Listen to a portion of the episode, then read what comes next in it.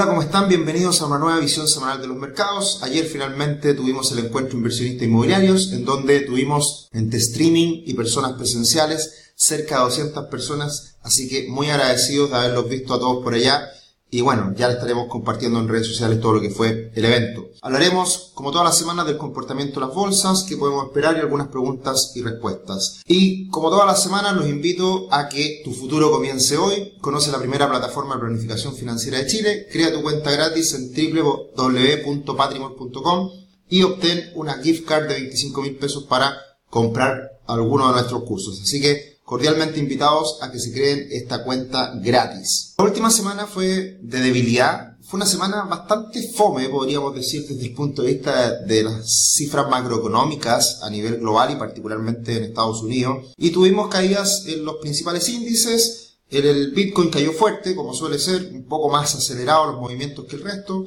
Aumenta el índice de volatilidad VIX un 6% y las materias primas se resienten a partir de un leve repunte del dólar que termina afectando a algunas materias primas en una semana que, insisto, fue bastante débil en cuanto a cifras económicas y lo más relevante es la temporada de entrega de resultados en Estados Unidos.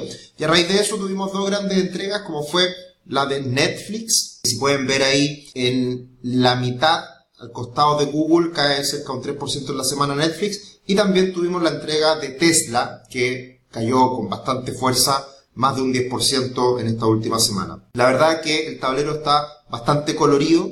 Tenemos varios manchones verdes, algunos rojos, pero sin lugar a dudas en esta temporada de resultados lo que viene relevante es lo que hagan las grandes tecnológicas que precisamente comienzan la próxima semana a dar a conocer sus resultados. Así que estamos en esta, en esta entrega, ya entregaron los bancos buenos resultados, ya entregó Tesla, ahí tenemos a Elon Musk y vienen ahora los grandes, las grandes compañías norteamericanas, las grandes tecnológicas que van a comenzar a entregar sus resultados. ¿Qué es lo que pasó? Bueno, básicamente eh, a pesar de que Tesla sigue creciendo a tasas enormes en cuanto a ingresos, aumenta sus ingresos un 24%, de todas formas hay una curva descendente que es natural cuando uno crece mucho, ese crecimiento se va desacelerando con el paso del tiempo, así que por, por ahí puede haber algún cierto castigo y también la tónica de Netflix sigue siendo la misma, crece algo más que el mes, que el trimestre anterior, pero de todas formas son tasas de crecimiento muy bajitas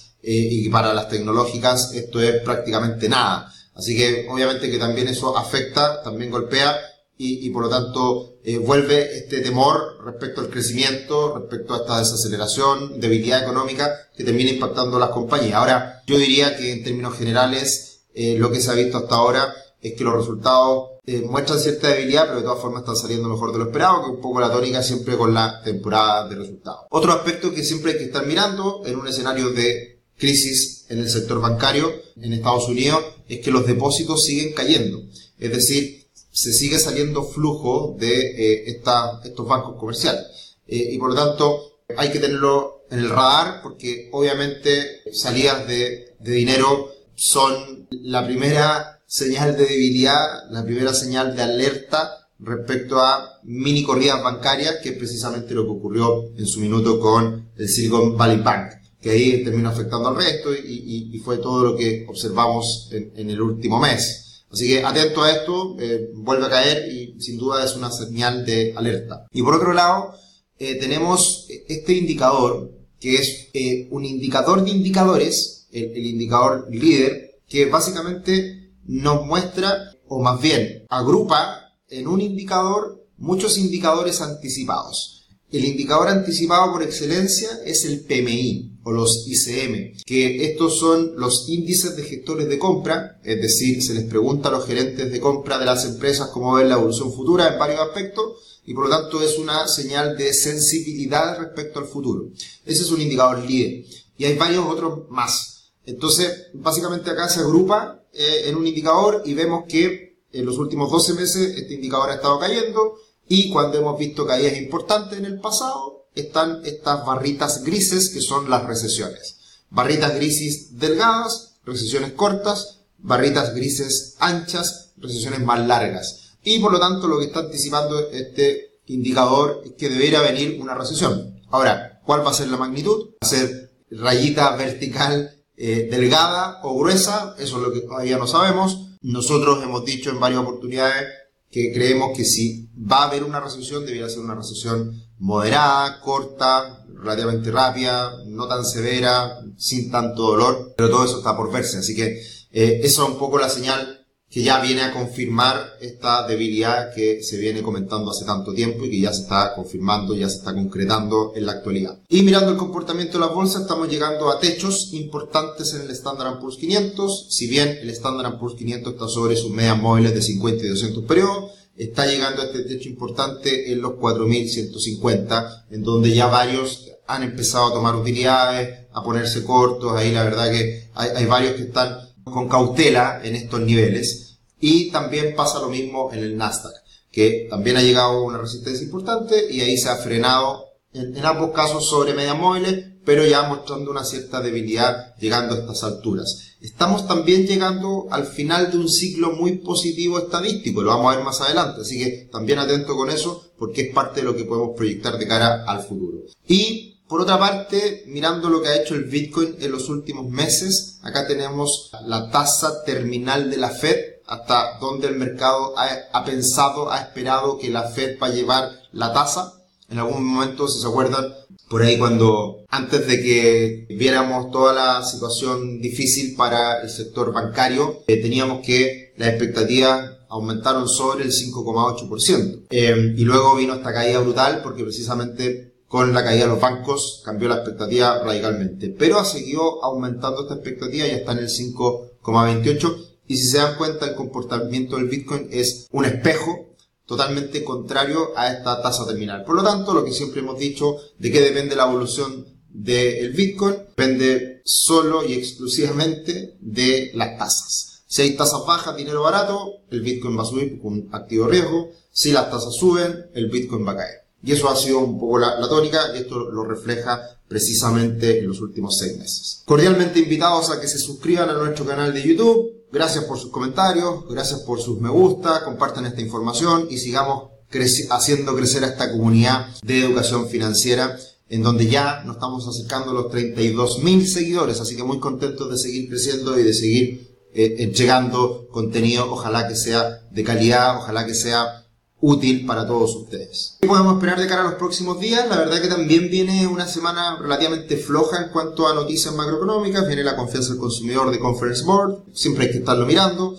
En Estados Unidos, como dijimos la semana pasada creo, las peticiones semanales de desempleo están teniendo mayor relevancia y, y, volvieron a subir la última semana, así que están dando cuenta un poco del estrés en el mercado laboral, primeros indicios de problemas en el mercado laboral en Estados Unidos.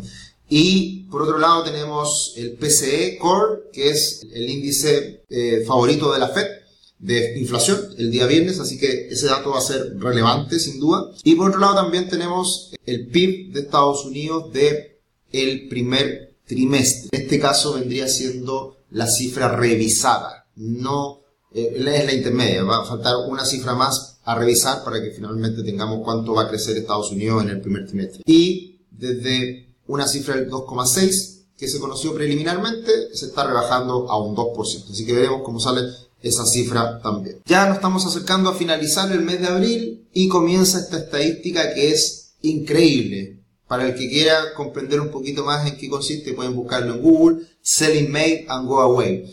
Eh, vende en mayo y aléjate. Y básicamente vende en mayo y vuelve en octubre. Eso es un poco la estadística. Y acá podemos ver cómo en estos meses, en estos meses de mayo a octubre tenemos peores comportamientos que en los meses de noviembre a abril. Y, lo más radical podría decirse que es en los últimos 50 años y en todo el tiempo de lo que es Standard Poor's 500. Entonces, eh, es una estadística bien preocupante, si se quiere. Eh, vamos a ver datos que en realidad no es tanto, pero son meses flojos. Son meses flojos y, termina un poco este optimismo en este mes de abril. Todo esto puede variar, solamente es una estadística, pero hay que tenerlo en cuenta. Y cuando tenemos terceros años presidenciales, que es, este año, el año previo a las elecciones el próximo año en Estados Unidos. Ahí está la estadística y vemos que en estos peores meses, la verdad que es bastante plano. Promedio el Dow Jones sube un 1,14%, eh, Standard Poor's 500 sube un 1,8%, y, claro, ahora veía un analista que decía básicamente, ¿para qué calentarse la cabeza? eh, tomarse vacaciones, son las vacaciones en Estados Unidos eh, en, esta época del verano, y invierte en, activos eh, líquidos que están entregando buenas tasas, como, en, como en Chile ha sido los depósitos a plazo, Money Market, en Estados Unidos también lo mismo. Entonces, puede ser que en esta condición también se ponga algo flojo el mercado ya después de esta recuperación que vivimos desde octubre hasta, hasta ahora ya que fue un gran salto que hemos observado en la bolsa norteamericana. Ahora, otra estadística nada que ver, pero que igual hay que tenerla en cuenta, eh, cuando han pasado más de seis meses y no ha hecho nuevos mínimos eh, el Standard Poor's 500, eh, suele seguir una evolución positiva. Solamente en dos años esto no ha ocurrido, que es el año 46 y el año 2000, 2001, que ahí volvió a ser mínimos posteriormente, pero en general eh, siempre han habido recuperaciones mucho más significativas. Así que es también esto esperanzador de cara al futuro. Así que más que veamos una gran caída en la bolsa de cara al futuro y que vuelva a romper los mínimos de octubre, lo vemos difícil, solamente vemos una lateralización, una flojera para seguir avanzando por parte de la bolsa norteamericana. Y viene una semana llena de resultados, viene Meta, Facebook, viene Amazon, American Airlines, viene también Mastercard, Exxon, Chevron, Caterpillar, Boeing, Alphabet, Google, Microsoft. Así que muchas entregas muy importantes, así que atentos porque va a estar entretenido en cuanto a acciones en particular. Como siempre, muchas gracias por sus consultas, por sus comentarios.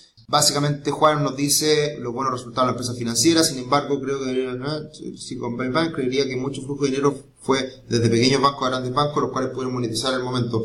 La verdad que no se pueden hacer muchas interpretaciones. Eh, yo algo dije la semana pasada respecto a, los bancos. La verdad que todo lo que pasó con el Silicon Valley Bank fue a mediados de marzo. Por lo tanto, el impacto en resultados yo creo que no sé si será tan relevante, ¿ya? Y por lo tanto creo que no, más que nada, yo, yo me refería a que los bancos están teniendo buenos resultados y las condiciones son otras, son, van más allá de la situación de estrés financiero que, vivimos precisamente en el mes de marzo. Bien, muchas gracias por el análisis, gracias por el aporte, muchas gracias por sus comentarios. Y bueno, aquí estamos para acompañarlos semana a semana. Y bueno, nos encontramos en otro video. Muchas gracias por estar acá y seguiremos subiendo educación financiera de calidad.